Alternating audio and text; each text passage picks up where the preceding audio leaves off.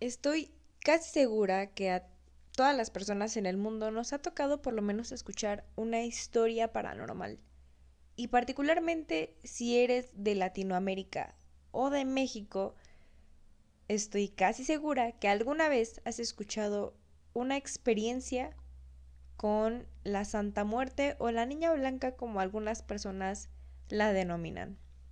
Pues bueno, en este capítulo te voy a contar una experiencia personal vivida con este ente o esta figura. Así que quédate para escuchar una historia que no ha salido más allá de mi núcleo familiar.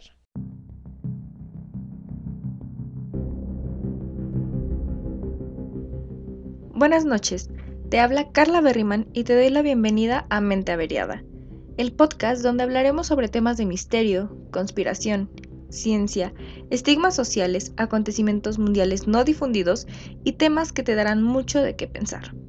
Vamos a corromper tu mente y regar la semilla de la curiosidad. Así que te doy la bienvenida y te felicito por adentrarte a temas que a mucha gente le da miedo escuchar.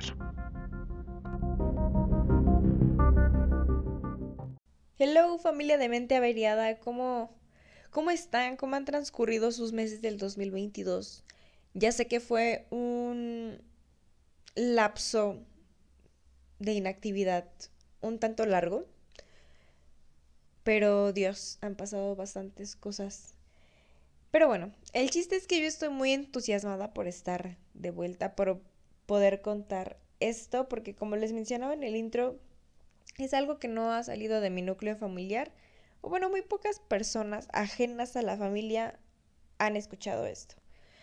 Pero, pues creo que este es el espacio correcto en el que puedo compartir esta experiencia sin que me tomen de loca. Y si me toman de loca, hermano, te puedo entender. Te puedo entender porque cuando mi mamá me cuenta detalles y cosas así, es como de, wow, la neta suena, para mí suena muy loco. Pero yo sí recuerdo tener algo de miedo a esta figura de la Santa Muerte. Así que bueno, ya no le voy a dar más vueltas al asunto y voy a empezar a contarles ahora sí. Y bueno, como parte del contexto de esta historia, para que vayan entendiendo cómo es que se va desarrollando, pues yo estaba chiquita. Algo que me dicen es que yo tenía dos años, no sé exactamente dos años y cuánto, y creo que no es como tan relevante, pero para ese entonces, cuando yo estaba chica, mmm, a la edad de dos años yo tenía una hermana más pequeña, una, hermana de meses. Y pues mis papás estaban como en una rachita eh, en, en, el que cada quien vivía en casa de su respectiva mamá. Entonces, mm, como parte del contexto, también mi papá cuando yo estaba chica era devoto de esta figura de la Santa Muerte. Algo que sí recuerdo es que mi papá, desde que yo tengo uso de razón, desde que yo lo conozco y por lo que mi mamá me cuenta, a él siempre le ha llamado la atención los temas de magia, de santería, eh, aparte de que es una persona que lee mucho. Entonces, bueno, creo que ese es como el contexto más importante. Y cuenta mi mamá que una noche, eh, pues como a las 2 de la mañana, de repente empiezo a gritar y a quejarme de que me duele la pierna. O sea, una niña chiquita de dos años, en medio de la noche, despierta a todos porque está, está gritando que le duele la pierna. Y el momento de que mamá pregunta qué es lo que me pasa, dice que yo no, o sea, suponía que me dolía mucho porque lo que yo le decía entre gritos y el llanto era que la señora que estaba, bueno, que la señora de negro y que yo le señalaba hacia una esquina del cuarto, que la señora me había mordido. Entonces, obviamente mi mamá no vio nada, aparte de que todavía no prendía la luz. Entonces, al momento de que mi mamá prende la luz, también sube mi abuela materna y cuando me empiezan a revisar donde yo les decía que me dolía la pierna, efectivamente dicen que se veía una mordida como de una persona.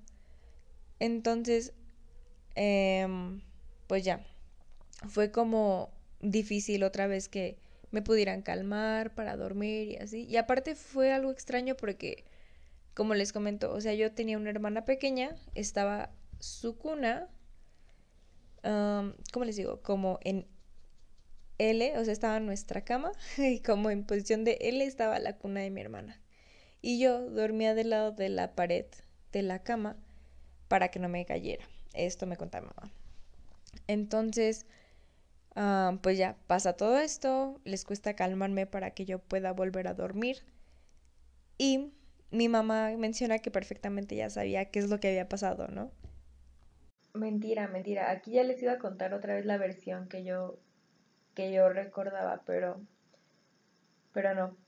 La verdad es que em, o sea, mamá se quedó un tanto intrigada como de qué es lo que había pasado porque menciona que en otra ocasión eh, igual yo le hablaba sobre una señora que había visto en el cuarto, igual en la madrugada, pero que en ese entonces yo no me mostraba tan espantada y que la descripción que yo le daba era otra. Cabe resaltar que yo tampoco conocía a mi bisabuela, pero la descripción que yo le daba con la ropa que traía, este, trencitas y otras cosas, pues mi mamá supo quién era. Eh, pero bueno, esa es otra historia que igual si les interesa saber, primero déjenme preguntarle a mi mamá cómo fue, porque yo también estaba muy chica y no recuerdo bien qué pasó. Pero el chiste es que mi mamá se queda muy intrigada y pues bueno, ya, tratan de calmarme, de hacerme dormir, me curan, todo y pasa. Días después voy a trabajar, o bueno, acompaño a trabajar a mi abuela, porque mi abuela es empleada doméstica y el señor con el que trabaja es una persona a la que le gustan mucho las artesanías, cositas así. Entonces, él tenía un esqueleto de cartón eh, de tamaño... yo calculo que mide como un metro cincuenta, más o menos, y lo tenía colgado pues en una esquina del departamento. Entonces, Menciona a mi abuela que cuando vamos entrando al departamento, así de frente se veía el esqueleto de cartón. Entonces, al momento de que yo lo veo, ella dice que me pongo detrás de ella, me pongo a gritar y le digo que esa era la señora que me había mordido. Entonces, pues mi abuela se saca de onda y eso pues se lo contó a mi mamá. Al momento de que mi mamá escucha esto, ahora sí tuvo la certeza de qué es lo que había pasado y contactó a mi papá, pero en chinga. Y esto porque aunque mis papás estaban separados, eh, mantenían cierta comunicación por el tema, pues, de nosotras, de las niñas. Entonces, mi mamá le cuenta qué es lo que pasó días, bueno, noches anteriores, y le pregunta qué es lo que él hizo o estaba haciendo para que esa figura se presentara en la casa y me mordiera en la parte de la pantorrilla. Mi papá le dijo que no, no había hecho nada, no estaba pasando nada, pero mamá estaba muy enojada. Entonces siguió insistiendo, le siguió reclamando. Como les digo, pues yo estaba chiquita, yo obviamente ni enterada de esa conversación hasta que mamá me contó tiempo después pero pues mi papá termina diciéndole que él estaba muy desesperado por el tema de que no se podían arreglar las cosas con mi mamá y por lo mismo de que no podía estar con nosotras. Entonces, eh, le pidió un favor o le hizo una manda, no sé cómo se denomine en estos casos entre creyentes, no sé cómo se diga, pero el chiste es que le pidió un favor a su niña blanca y menciona que él como eh, recompensa o a cambio de que esto se arreglara, él le iba a poner ciertas cosas en su altar y que él le iba a arreglar su altar, cosa que no pasó. Al momento de que esto no pasa, pues no sé si ustedes han escuchado de que debes de tener mucho cuidado con lo que le pides y con lo que le prometes sobre todo, porque este ente sí es vengativo. Entonces, al momento de que tú no le cumples con lo que tú acordaste con ella, ella se desquita con lo que más te duele. En este caso, pues nosotras o yo. Y pues eso fue lo que pasó. Entonces mi mamá se enojó todavía más. Porque para empezar, o sea, nosotros o de la familia de mamá son una familia católica. Entonces, para nada le gustaba que mi papá estuviera teniendo tratos con esta deidad. Y ahora más, algo que le chocaba era que yo estuviera teniendo también afectaciones por algo que él no estaba cumpliendo y las cosas en las que él estaba creyendo. Y pues mi mamá entonces pidió que arreglara sus temillas con, con su deidad, con la Santa Muerte. La verdad es que no sé cómo, cómo llamarla, porque yo le guardo pues cierto respeto, una, por la experiencia y dos, porque trato igual de respetar como cualquier otra creencia la forma en la que se le llame, pero pues yo no, no comparto esa creencia. Y bueno, pues mi vida transcurrió con normalidad, no es un hecho o un acontecimiento que yo recordara cotidianamente, no es como que yo lo fuera contando porque les digo, como que quedó enterrado en mi memoria. Lo que sí que recuerdo es que todavía hasta como los 10, 11 años yo guardaba cierto temor por esta figura.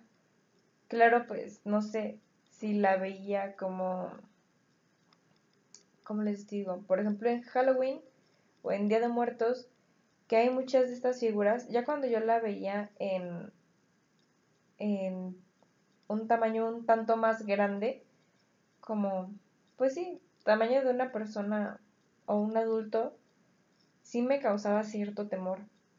Yo no recordaba por qué, pero sí que me incomodaba verla. O por ejemplo, si pasaba enfrente de tienditas así, donde venden que duendes, elfos, te, te leen las cartas, el tarot, etcétera, igual me causaba cierta incomodidad. Pero pues yo no recordaba realmente el por qué. Hasta que una vez, jugando escondidillas en casa de, de mi papá, estábamos los cuatro jugando y yo recuerdo que el cuarto de mi papá en casa de mi abuela, este, era totalmente oscuro porque no tenía ninguna ventana. Entonces, una vez jugando, nos escondemos mi hermana, mi papá y yo en ese cuarto. Mi papá mm, es una persona así como que súper metalera, les digo, les le encanta todos estos, este, estos tipos de temas de la magia y así. Entonces su ropa casi siempre era como muy dark y calacas y no sé, cosas así. Entonces, nos escondemos en este cuarto y yo no sabía que su playera brillaba en la oscuridad. Traía un estampado de justo de una era creo que un cráneo, creo que no era una calavera, sino creo era nada más un cráneo, pero el cráneo pues en la oscuridad ya se veía fosforescente. Entonces nos metemos, cerramos la puerta y este y obviamente la luz apagada para que mi mamá no sospechara que estábamos ahí.